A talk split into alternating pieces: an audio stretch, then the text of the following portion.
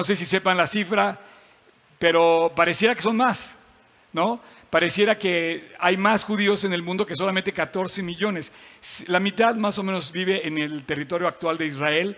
Vamos a estar hablando de Israel porque para mí Israel es el teléfono celular de Dios, o bueno, el, el reloj, como el reloj donde, donde Dios está midiendo y viendo los tiempos y es un como eh, las manecillas nos apuntan a cada evento que está sucediendo. durante esta eh, serie de Ezequiel, nos vamos a estar refiriendo a Israel. Así es que prepárense y yo los invito a que lean Ezequiel, Jeremías y Daniel.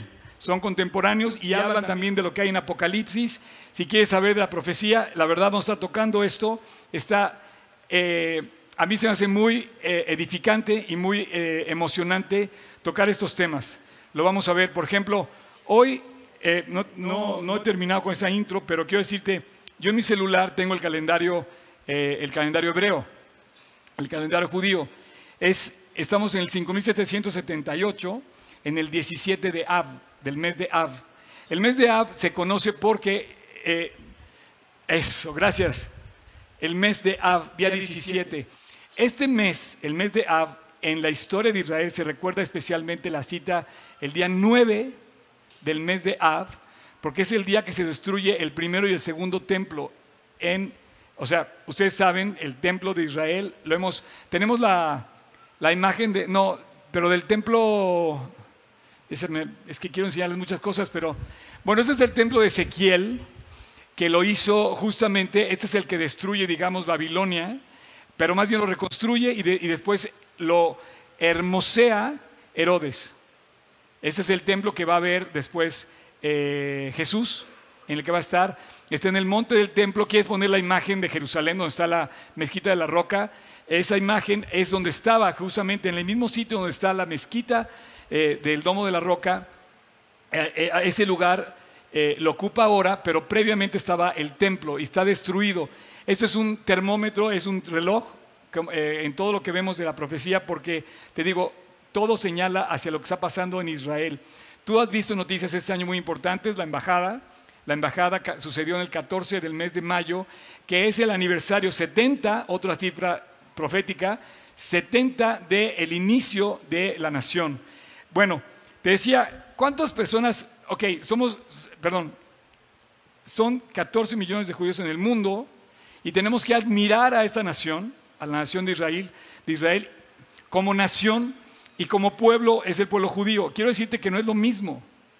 Puede haber judíos israelíes, pero puede haber judíos no nacidos en Israel, puede haber judíos mexicanos, eh, judíos americanos, y puede haber musulmanes israelíes, nacidos en Israel, en el territorio de Israel, siendo musulmanes. Eh, así es que no es lo mismo ser, o sea, nacido en Israel, quiere decir israelí, y tener ser parte de la religión judía es ser judío. Eh, ¿Cuántos crees que hay en México? A ver, rapidísimo, ¿quién cree, ¿quién cree que haya más de medio millón de personas judías en México? ¿Más de un millón? ¿Más de dos millones? Bueno, ¿cuántos? Eh, eh, ¿Beto? ¿Dos millones? Hay 67 mil judíos en México nada más. Pero pareciera que son muchos porque dominan la escena mundial. Es una nación a la cual hay que aprenderle mucho. Por ejemplo, tú usas todos los días implementos eh, eh, creados e inventados por Israel. Hoy es una potencia. Hoy estamos viviendo la calma antes de la tormenta porque el reloj hacia Israel te dice que está todo padrísimo. Están viviendo una guerra con Gaza, con Hamas o Hamas eh, están eh, viviendo eso, pero la verdad dentro del territorio israelí están prosperando a su más alto nivel. Han crecido este año lo que nunca habían crecido económicamente hablando. El turismo en Israel del año pasado para ahora creció 800%. Está pujante la economía, para así decir. Así es que hoy está viviendo el reloj, si vemos el reloj de Dios hoy hacia Israel, lo vemos como la calma antes de la tormenta. ¿Se avecina una tormenta? Sí, porque en los tiempos del fin se va a volver a destruir, se va a volver a invadir Jerusalén y va a volver a ser destruido el templo. No sé exactamente destruido, pero va a ser eh, donde se va a manifestar el anticristo. Entonces eso vamos a irlo tocando. Pero hoy el reloj de Israel nos dice está prosperando, viven en paz y en seguridad y lo vamos a ver cuando estemos tocando el capítulo 37, por ejemplo, de Ezequiel, el, pasaje de los huesos secos. Es exactamente el día de hoy lo que está pasando y lo dice Ezequiel. Así es que eh, es una nación ejemplar, es una nación eh, de verdad muy bendecida. Por otro lado, ha sido una nación muy perseguida, pero son, es un pueblo pequeño, son pocos, pero perseverantes al grado máximo. Y han logrado cosas, nos gusten o no, de verdad ejemplares. Eh, por ejemplo, de los 850 premios Nobel que hay en el mundo otorgados a los 7 mil millones de personas que somos, de los 850 premios Nobel que hay entregados en la historia, 200 son judíos. O sea, hay, gente notable en todas las áreas, en la, rama de la ciencia, en la rama de la agricultura, en los medios de comunicación, en la medicina eh, y sobre todo también eh, en el software, en la milicia, en la arquitectura, en fin. Eh, el reloj de hoy de Dios sobre Israel nos dice están en paz y están en seguridad y están en prosperidad en este momento, hoy en día. Y bueno, Ezequiel es un profeta, eh, vimos la semana pasada que Dios presenta este personaje y lo vimos de dónde surge, eh, fue la introducción a este tema y quiero decirles que a lo largo de la serie vamos a ver cosas que nos van a llamar mucho la atención, yo espero, como hoy, por ejemplo, pero vamos a seguir avanzando y te quiero decir que en, en ese sentido, Dios levanta a este profeta después de haber sido sacerdote. ¿Por qué? Porque llega a Babilonia, a la zona de los caldeos, cuando ya el templo ha sido destruido. Ya el templo eh, de Jerusalén ya no está. Siendo sacerdote, ya no puede ejercer su función porque ese templo, pues el edificio ya no existe, ya no hay manera de ejercer el sacrificio ahí.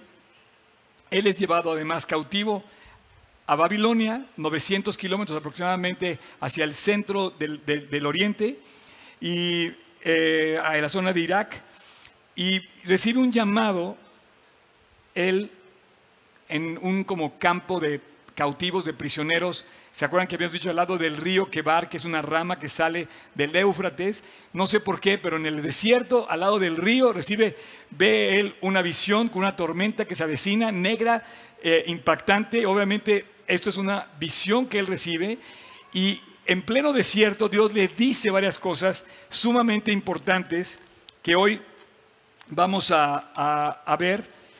Y yo quería aclararles que no vamos a ver este libro de manera cronológica, así capítulo 1, 2, 3, 4, es muy largo, no nos va a dar tiempo de verlo como tal, vamos a ir tocándolo por temas.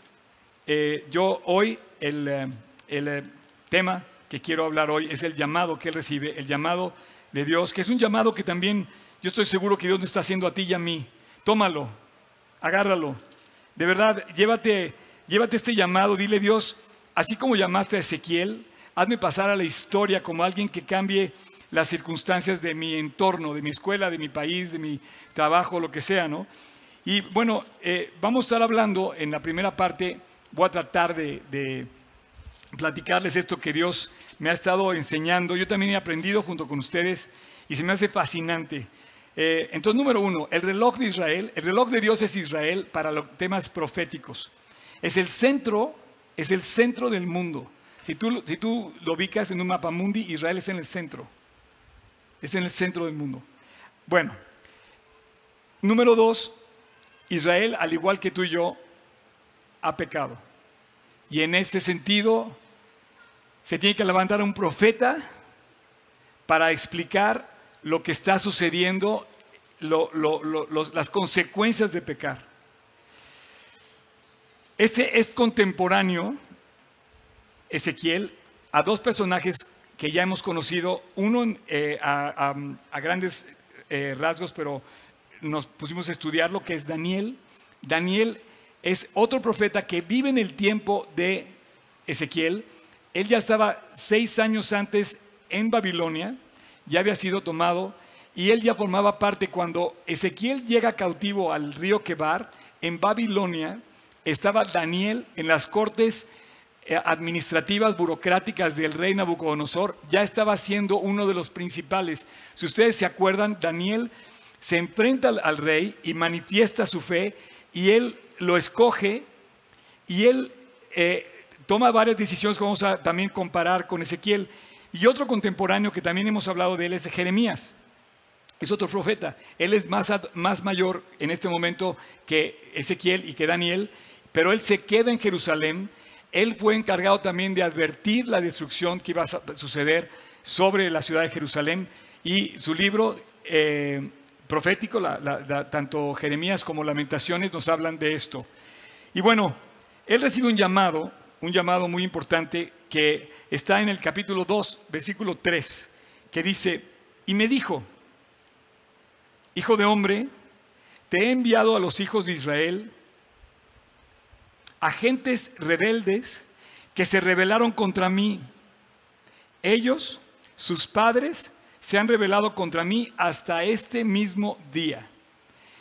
Quiero decirte que tú y yo no hemos vivido las circunstancias que Él está viviendo. Él está viviendo circunstancias de guerra, está viviendo circunstancias de asalto, de temor, de refugio, de escasez. Por ejemplo, no hay comida, no hay agua, no hay alimentos, hay una eh, situación temeraria porque están siendo eh, rodeados y ya está prácticamente perdida la guerra. Quiero decirte que el reino ya estaba separado, ya estaba separado el reino del sur del reino del norte. El reino del norte ya llevaba cautivo y había sido, eh, digamos, tomado por el rey de Asiria años atrás. Y ahora, después de la plática que nos dio este Beto sobre Ezequías, vimos que Dios guarda a Israel, perdón, a Judá, al reino del sur, de la invasión del rey de Asiria, pero ya no lo guarda de la invasión del rey Nabucodonosor de Babilonia. Entonces, eh, en este momento ya parte, la nación de Israel está dividida en dos, diez tribus del norte, dos tribus del sur. Judá, Jerusalén pertenecen a las dos tribus del sur. Ellos todavía no estaban, digamos, eh, invadidos, pero en este momento sucede eso.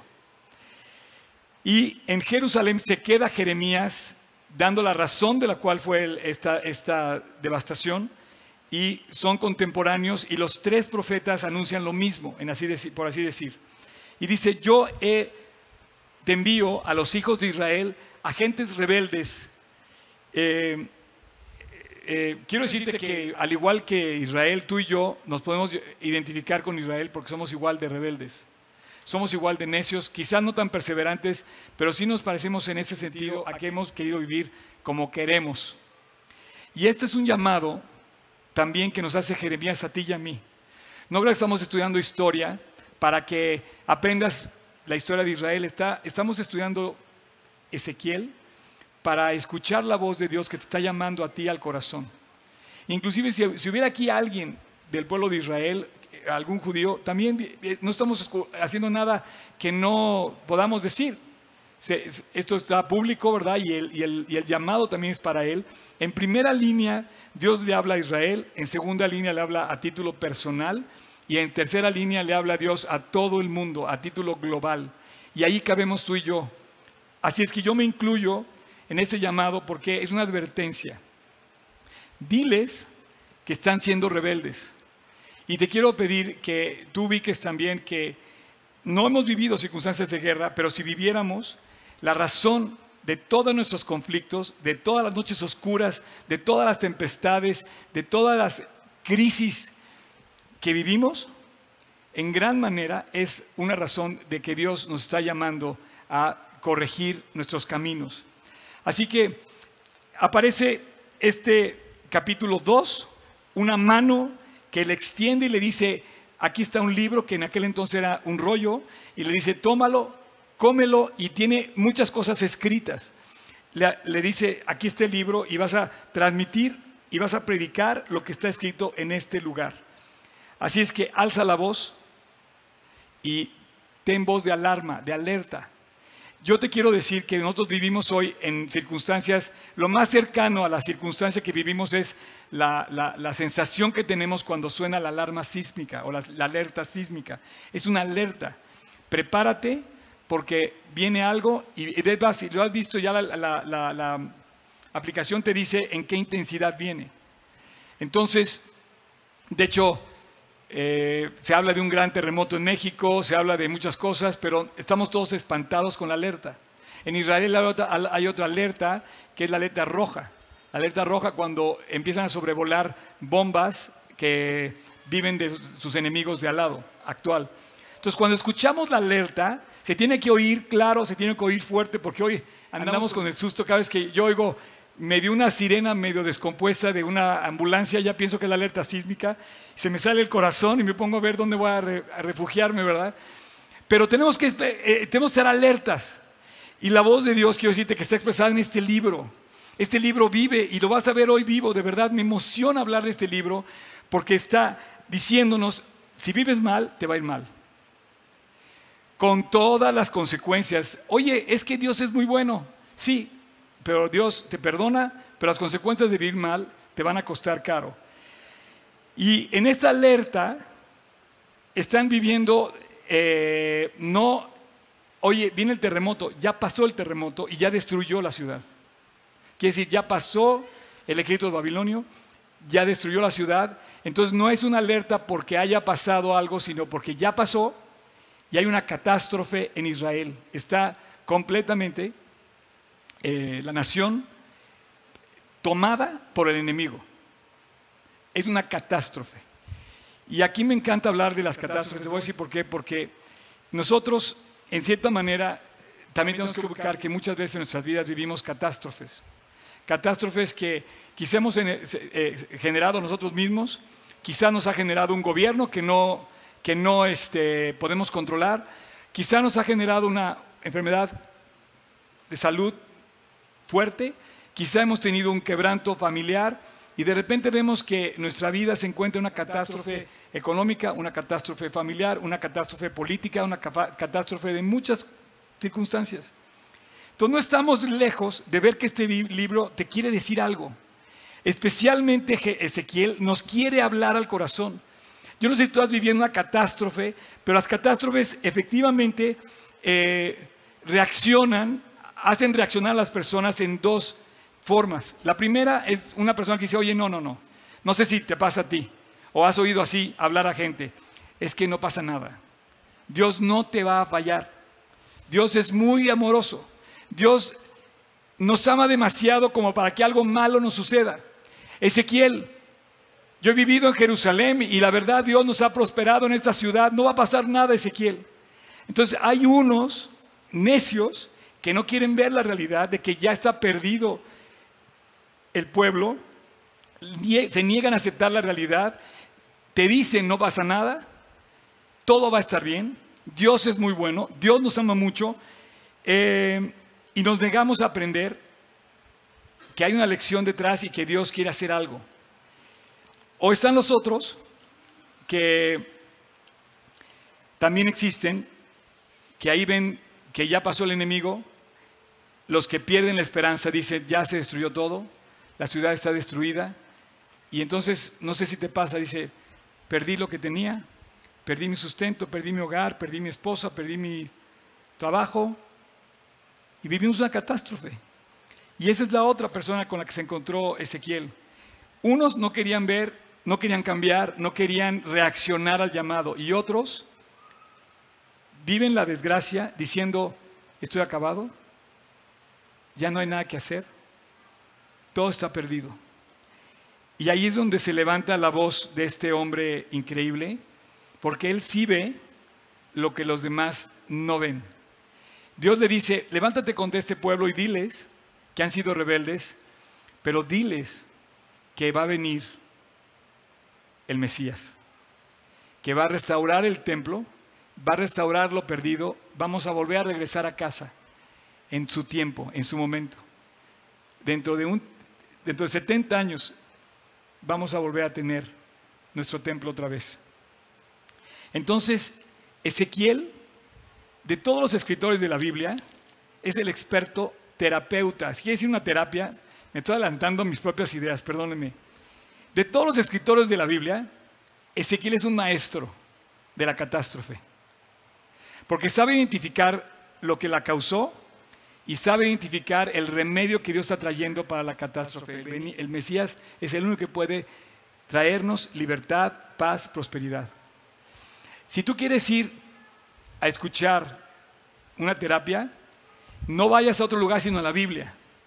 Si quieres que te terapeen, si quieres ir a una terapia, si eres terapeuta, si tú eres psicólogo que me estás escuchando, lee Ezequiel, porque es el maestro de las catástrofes.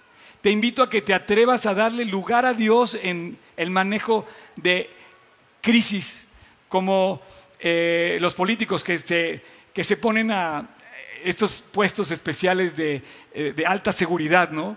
Bueno, ve a escuchar lo que Dios le dice a este hombre. Y si quieres una terapia, lee Ezequiel. Porque él es el maestro de esta catástrofe que está viviendo Israel. Y de hecho, mucho de lo que hoy se vive en Israel se lee en Ezequiel. En la historia de esta nación increíble, tienen que leer Ezequiel por ejemplo, el capítulo 37 de los huesos secos, que va a estar increíble el día que hablemos de esto, se lee hoy como historia de este resurgimiento de la nación. Y le dice, Dios le promete a través de Ezequiel, le dice, después de cumplir con este castigo, yo voy a hacer resurgir esta nación a su grado increíble. Él vive en el siglo 6, es contemporáneo, ya dije, de Jeremías, de Daniel y ¿Sabes a quién, de quién, mientras está pasando esto, hablando de las terapias, de todo está bien, no pasa nada, Dios es muy bueno, no te preocupes, tranquilo, cuenta hasta 10, etcétera, échale ganas, todas esas cosas. En China está, surgiendo, en ese mismo año, 6 antes de Cristo, siglo 6 antes de Cristo, está surgiendo el taoísmo que hoy en día existe y que hoy en día es una filosofía en la que tú te puedes poner al nivel de la naturaleza y entras en una armonía con la naturaleza y ahí encuentras tu nivel perfecto, más o menos. Pero para mí es una terapia, es una ayuda de una proporción así, comparada con el sol que viene siendo el cobijo de Dios hacia el creyente. O sea, no es nada comparado con lo que Dios te ofrece en la persona de su Mesías. Y bueno, eh, eso pasa en el, siglo VI, exactamente. Él es tomado, sucede en 597 a.C. y estaba siendo eh, cautivos y él llega a un campo de prisioneros al lado del río Quebar, que está en Kirak, que está cerca del río Éufrates, etc. Y él ve esto y él, yo creo que eran aproximadamente unos 10 mil prisioneros, y él se levanta y le dice esta, esta frase, le dice, eh, eh, capítulo, ah, perdóneme, capítulo 11, versículo 25. Me estoy saltando, fíjate bien, me estoy saltando del capítulo 2 hasta el capítulo 11 y de hecho hasta el capítulo 25 son las advertencias que habla Ezequiel hacia el pueblo de lo que va a pasarle a Jerusalén y a Israel. Y le dice, en el capítulo 11, versículo 25, dice, y hablé a los cautivos en ese campo de prisioneros y les dije todas las cosas que el Señor Yahvé me ha mostrado, que el Dios me ha mostrado. Entonces él estaba llamado a eh, anunciarles estas eh, noticias, ¿no? Y bueno, eh, todo estaba perdido, no había esperanza, sin embargo, Ezequiel sí vio la esperanza. Y aquí es donde me encanta porque Dios ubica que hay consecuencias de pecar y ubica también que hay salida en, Cristo, en Dios, la ubica. Entonces Él es el encargado de consolar al pueblo cautivo. Qué hermosa misión tienes cuando puedes consolar a alguien. Por eso te decía que este llamado también es para ti, para mí, poder salir a consolar a la persona que ves viviendo mal, que ves bajo la tormenta, que dices, estoy deprimido, tú puedes salir salir a compartir esas noticias, sal, hazlo. Y dice, advierte, por un lado, las calamidades que vienen sobre Judea, el reino del sur, específicamente sobre la nación de Israel, perdón, sobre la ciudad de Jerusalén, y advierte a los falsos profetas de las malas, digamos, enseñanzas que están diciendo de que no va a pasar nada. Él vive frente a otros profetas que dicen no va a pasar nada, Dios es muy bueno, Dios es todo amor, no hay problema, tú sigues viviendo igual, no cambies nada. y él les habla en contra y los condena. Dice, señores, sí va a haber castigo en Jerusalén. Como yo te digo ahorita, si tú vives mal, si yo vivo mal, va a venir castigo sobre nuestras vidas. No podemos pensar que no va a haber consecuencias del mal. Y les habla a los falsos profetas y les alza también a todos los enemigos de Israel. Y dice, tú no puedes pelearte con Israel. Si tú le has ganado, quiero decirte, a, las naciones vecinas, también les advierte. Habla de, los amonitas, de los edomitas, de los eh, fenicios, habla de los egipcios y les dice a todos, a los babilonios, y dice a todos ellos, también hay consecuencias por haberte metido con mi pueblo. Yo voy a defender a mi pueblo. Más de 30 veces hay una frase que se repite en el, en el libro de Ezequiel que dice, para que todo el mundo sepa que yo, dice Dios, yo, el Señor de los ejércitos, Yahvé, está tratando con su pueblo. Para que todos sepan que es Dios quien está haciendo esto. Y bueno, a, la vez que advierte de lo malo, también anuncia la restauración.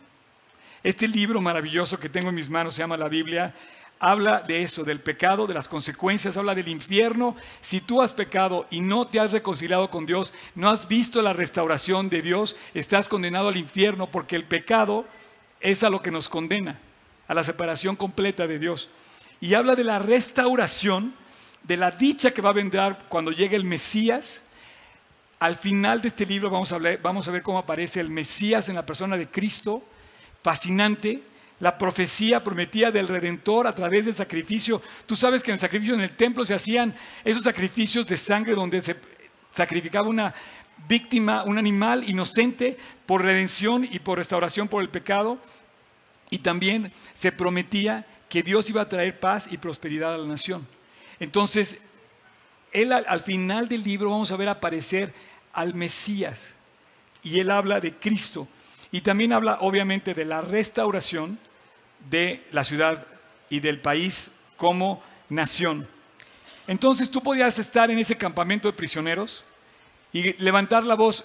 Es una, digamos, audiencia como la que cabe en el Auditorio Nacional, 10 mil personas, prisioneros, en un campo de guerra donde no la estaban pasando bien.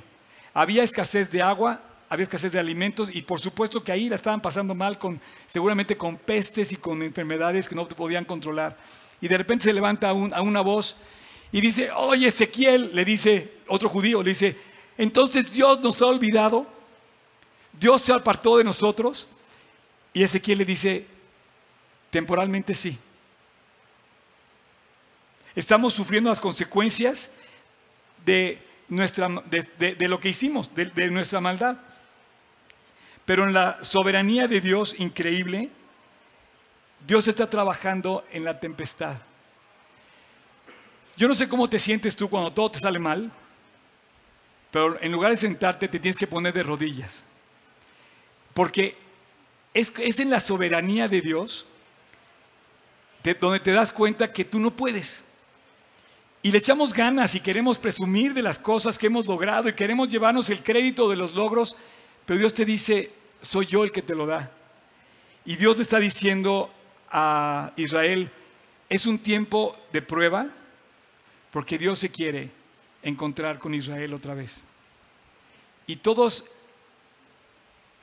sufriendo los judíos en aquel entonces, y yo no sé si tú y yo nos podamos identificar con ellos en este momento, pero en el tiempo de más dificultad, lo que sí podemos hacer es abrazarnos de Dios. Y cuando llegamos a ese abrazo, y Dios nos sentimos su abrazo, su protección y dejamos de sentirnos desamparados, estamos en el lugar donde Dios nos quería tener.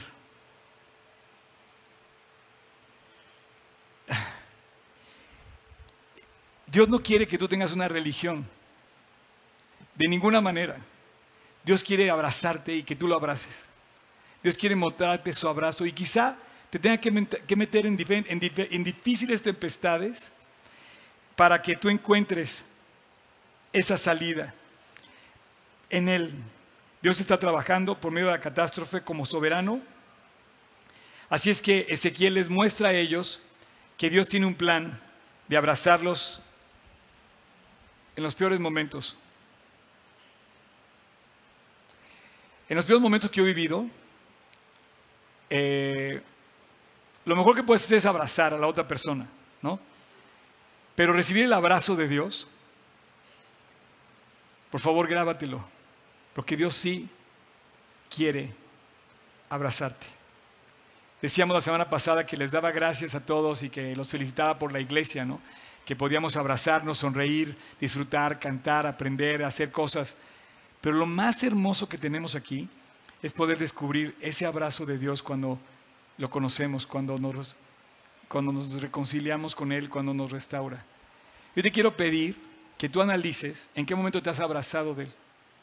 En qué momento le dijiste, Dios, quiero que seas mi mejor amigo.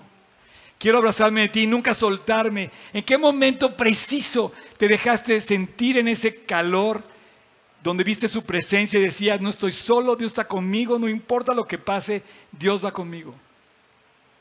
Si no ubicas ese evento en tu vida, posiblemente estés siendo de estos llamados cautivos prisioneros, condenados a la perdición. Así es que abre tu corazón y abre tus oídos porque seguramente Dios está llamando para que te abraces con todas tus fuerzas de Él. Jeremías le dijo, si tú te abrazas de Dios, nación de Israel, si te vuelves a Él, Dios va a hacer de ti una nueva nación. El pueblo va a resurgir, las ruinas se van a levantar, más fuertes, más unidas que nunca. No sé si oyes al, primer ministro, te decía, ¿no? Que le dicen Bibi en su último speech en las Naciones Unidas, él les dijo a todas las Naciones Unidas, señores, Israel nunca, nunca va a volver a estar en manos de alguien más, porque Israel está siendo defendida por cada israelí que vive en ese lugar. Cada joven, cada adulto, cada niño, cada mundo, y se defiende a su nación. Nunca ha estado tan unido Israel que ahora, y nunca ha estado tan próspero como ahora, y nunca podemos admirarlo tanto como un pueblo bendecido que está viviendo la paz, la calma antes de la tormenta. Y gran parte del mérito de esta reunión, de esta unión, reunión, se la, se la debe Israel a Ezequiel. No sé qué tanto me entiendas, pero es como si estuviéramos hablando de Miguel Hidalgo, ¿no? Pero Miguel Hidalgo no está en la Biblia pero es un héroe de la patria de México. Ezequiel es un héroe de la patria de México que llamó a la unidad a la nación y la gente le está sirviendo. Si tú vas y estudias la historia de Israel como nación, la historia política, aparece este libro, llamado de Dios a la unidad. Ya no era sacerdote, ya era un profeta. Y bueno, ¿qué le dice en ese llamado? Señores y señoras, niños y niñas, ¿qué le dice Ezequiel al, al hombre? ¿Ustedes han oído la palabra kosher? Sí, ya los productos están kosher, ¿no? ¿Qué quiere decir kosher? Eh, eh, no, no, voy a preguntar, pero te pregunto, no voy, a no, no voy a preguntar, pero te hago la pregunta a ti, tú, ¿qué quiere decir kosher? Mira, antes de contestarte, una forma muy simple lo que quiero decirte, te quiero decir cómo para mí entiendo que es kosher. Y enfocado a Ezequiel. Para Ezequiel, todas las naciones han pecado para México sabemos que vivimos en gente corrupta, gente mala, gente no sé qué, tiramos basura, decimos groserías, señores, acéptenlo, somos una gran nación, tenemos que corregir muchas cosas. Y, y el pecado que hemos hecho nos va a costar, como está costando los ríos contaminados porque hemos echado hasta el refrigerador en el río. Entonces, si se ha contaminado es por causa nuestra, no es porque Dios sea culpable. Entonces, para un hebreo, Hablar de kosher es algo serio. ¿Por qué? Porque para un hebreo lo kosher es lo puro. Es un alimento puro. Es un alimento que no está contaminado. Es un alimento que está, eh, que está limpio. Es un alimento limpio. ¿Te acuerdas de que dice Pedro, Señor, yo no he comido nada impuro? O por ejemplo Daniel en el palacio de Nabucodonosor le dice al eunuco, oye al jefe, le dice, no me permitas, por favor, no me permitas contaminarme con la comida del rey porque es impura. Ahora, ¿qué significa esto? Que lo santo y lo puro es lo correcto ante Dios y lo impuro y lo profano es lo incorrecto ante Dios. Ezequiel 6, por favor, perdón, 8. Ezequiel 8, versículo 6. Dice, y 7, dice, me dijo, entonces, hijo de hombre, ¿no ves lo que estos hacen? Las grandes abominaciones, lo impuro, lo sucio, las grandes abominaciones de la casa de Israel que hace para alejarme de mi santuario. ¿No lo ves? Pero vuélvete aún y verás abominaciones mayores. Y dice, y me llevó a la entrada del atrio y miré, y he aquí en la pared un agujero. Este agujero, imagínate que como la película esta de Narnia, las cuentos de Narnia que se metían en el closet, digamos que quizá eh, eh, si es Luis tomó la, la imagen de esto al hablar de, quizás leyó este pasaje y se imaginó ese closet como ese agujero. Porque dice que se mete al agujero y dentro del agujero encuentra un mundo nuevo lleno de abominaciones de Dios. Idolatría a reptiles, idolatría, eh, cosas paganas que hacía Israel. Y dice, todo eso hace contra mí. Y lo hacen en mi templo, lo hacen los sacerdotes. Y dice, esto no es lo que yo puedo, lo que yo puedo soportar. El pueblo judío debía estar siempre en marcha con Dios, debía de levantar su tienda, su tabernáculo de reunión, pero tenía que caminar en el desierto, al lado de Dios, pero limpio. Por eso los sacrificios limpiaban al pueblo, por eso los baños, el bautizo viene para mí, es una, eh, para mí el bautismo sumergido viene de esos baños de los sacerdotes que se limpiaban antes de entrar al templo para lavarse. Y tenía que caminar el pueblo limpio. Tú, tú quieres caminar con Dios, tienes que caminar limpio, no puedes caminar sucio. No puedes pensar como piensa el de que el, que el que dice una mentira, no, sabes qué, yo temo a Dios, yo vivo para Dios, pero ahí te va una mentira piadosa. Es mentira. O me tomo una copa y me tomo la segunda y no pasa nada. Y es otra cosa que no debemos hacer, decir groserías. Ah, sí, pero temo a Dios, pero digo malas palabras, pero temo a Dios. Hay cosas que en nuestro caminar con Dios nos pide caminar limpios. Y dicen, mi pueblo no ha caminado limpio y por eso está destruyéndose su templo, su corazón, su centro, que es Jerusalén. Y se va a destruir porque ya no se soporta más la maldad. Esa relación con Dios, ese abrazo se separó en el momento que lo impuro se quería meter con lo kosher. No hay manera de convivir lo impuro con lo puro, lo santo con lo profano. Entonces Ezequiel advierte a un Israel rebelde a través de imágenes raras inolvidables, impactantes, elaboradas, simbólicas, alegorías como esta. Eh, nos hemos desviado con el tema de kosher, buscamos etiquetas que digan kosher y pensamos que ese es el problema, no comer kosher.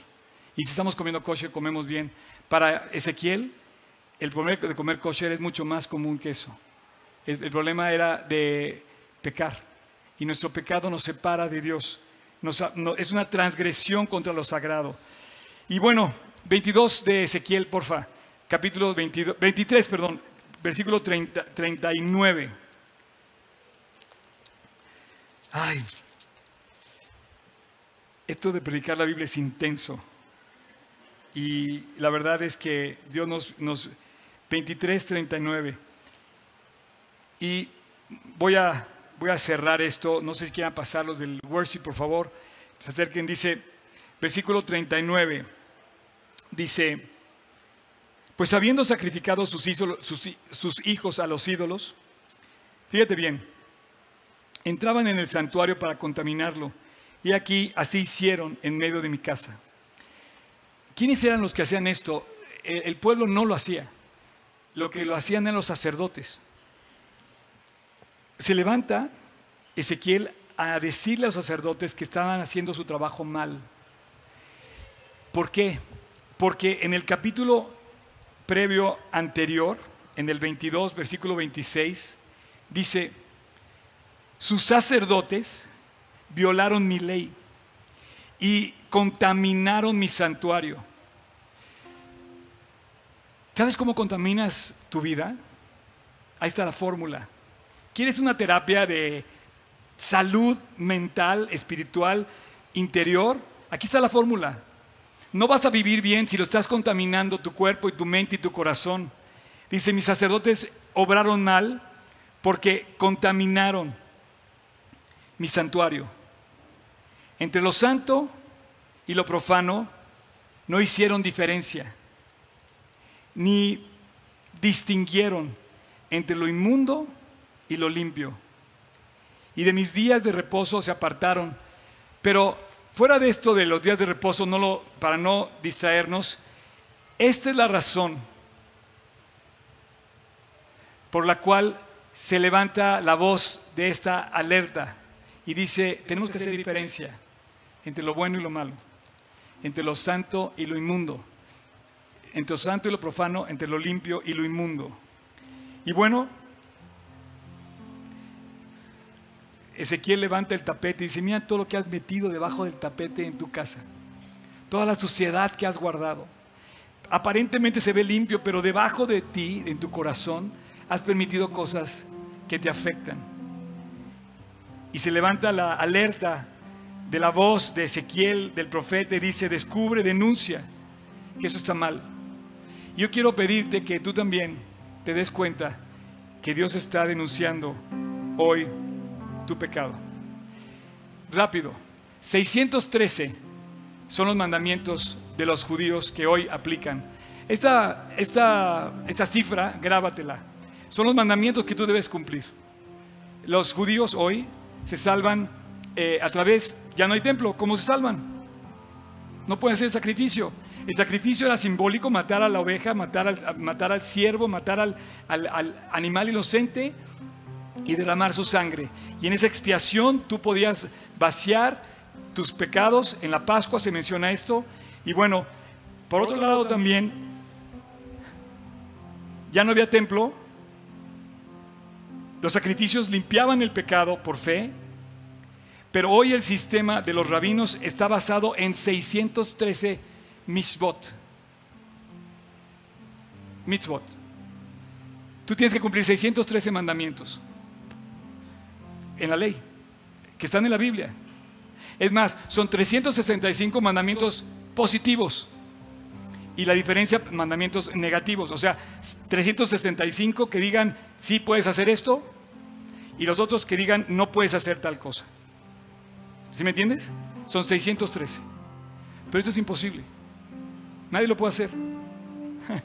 Pero esa cifra es importante. ¿Por qué? Porque ahora el, el judío se salva bueno, en una especie como de, de aspirar al cielo en una condición de limpieza. Obviamente al cumplir 613 mandamientos dejas a un lado la opción del sustituto en la cruz, la opción del eh, intermediario que, que es Cristo y por supuesto dejas a un lado, después de seguir las obras, dejas a un lado la gracia. No hay gracia, hay obras. Este, este es el debate. Si has leído Hebreos, el, libro de Hebreos es el debate entre las obras, o Romanos es el debate que hay entre las obras y la gracia.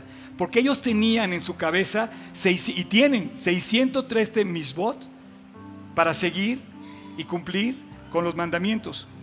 Es una especie de justicia a los demás, ayuda al prójimo y hagamos un pacto social para que todos vaya bien y de esta manera anhelemos aspirar a una vida que se sienta limpia y que aspira al cielo.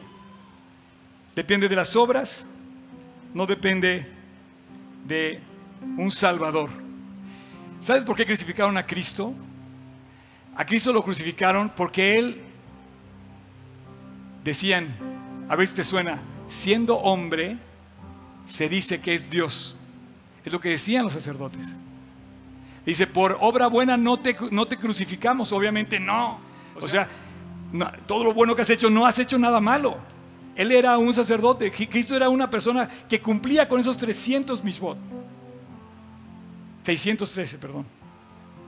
Pero cuando Él dijo que Él era Dios, que Él era el Mesías, que en su persona se iba a hacer vivo el Mesías sufriente que iba a dar su vida como ese sacrificio, en dicen, por eso te vamos a crucificar, por eso mereces la muerte.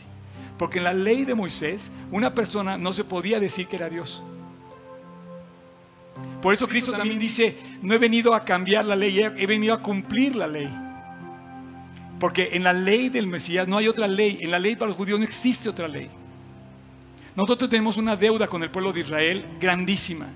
Le debemos a nuestro Salvador. ¿Te has puesto a pensar qué hubiera pasado si no crucifican a Cristo? Imagínate que el pueblo de Israel hubiera aceptado a Jesús como su Mesías.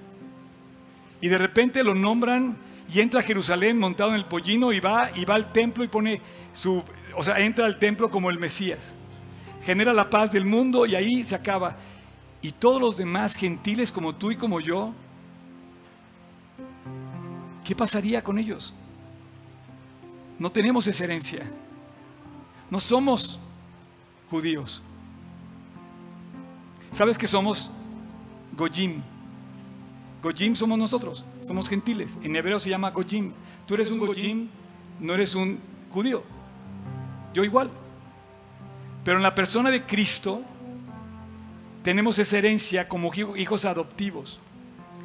Y vamos a ver a lo largo de este precioso libro cómo el Mesías surge, redentor, Mesías poderoso, rey de reyes, que va a traer paz a Israel, sí lo va a lograr. Y también surge como el Mesías sufriente, que dio su vida como el, el sacrificio que nos reconcilia con Dios. El mismo Ezequías, Ezequiel, perdón, capítulo 33, ya voy, ya voy. Capítulo 33, por favor, versículo 13, checa lo que dice. Dice, cuando yo dijere al justo, de cierto vivirás y confiado en su justicia hiciere iniquidad, todas sus justicias no serán recordadas, porque su iniquidad no alcanza a pagar lo bueno que había hecho con sus obras.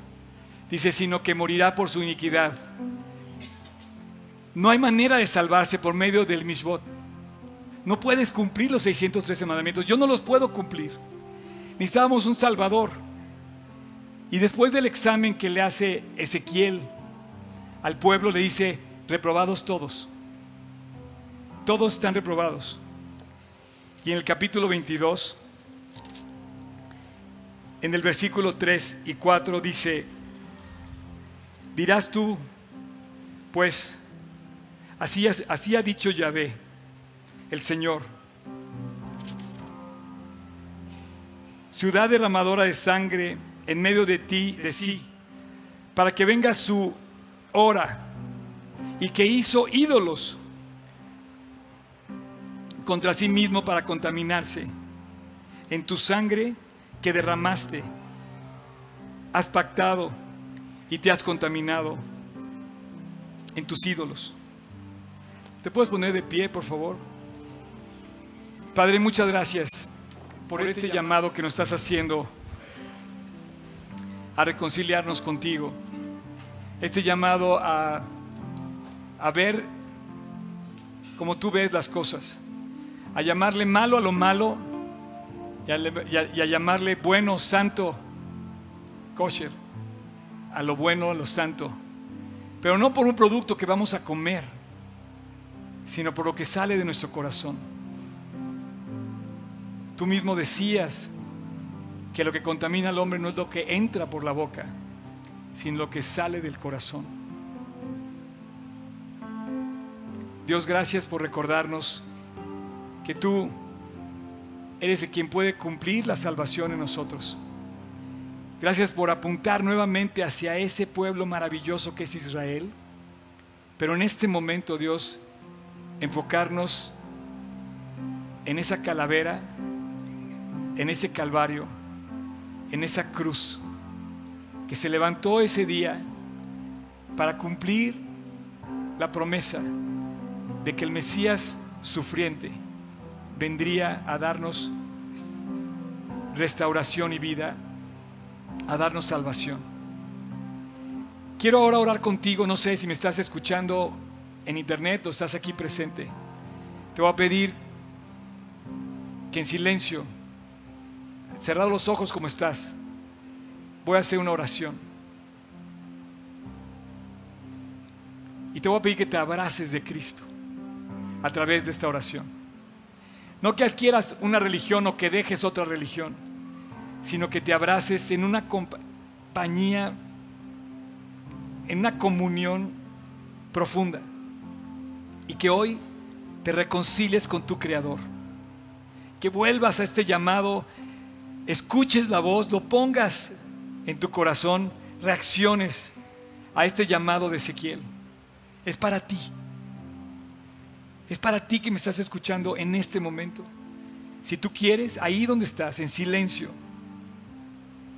voltea, reacciona, vuelve a Cristo, vuelve a Jesús, vuelve al Mesías. Y ahí, y ahora, dile, Jesús, perdóname, te necesito. Quiero salvarme, quiero creer en ti. Quiero reconciliarme contigo, te quiero dar mi corazón y todo lo que soy.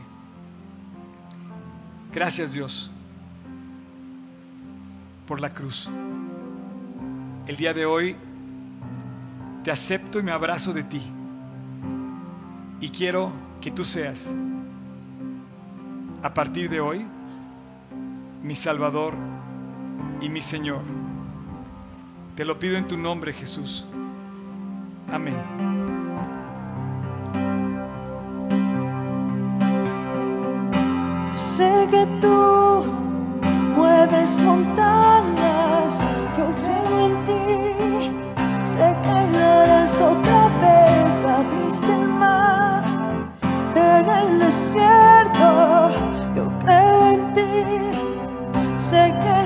Harás otra vez, yo sé que tú mueves montañas, yo creo en ti. Sé que lo harás otra vez, abriste el mar en el desierto, yo creo en ti. Sé que lo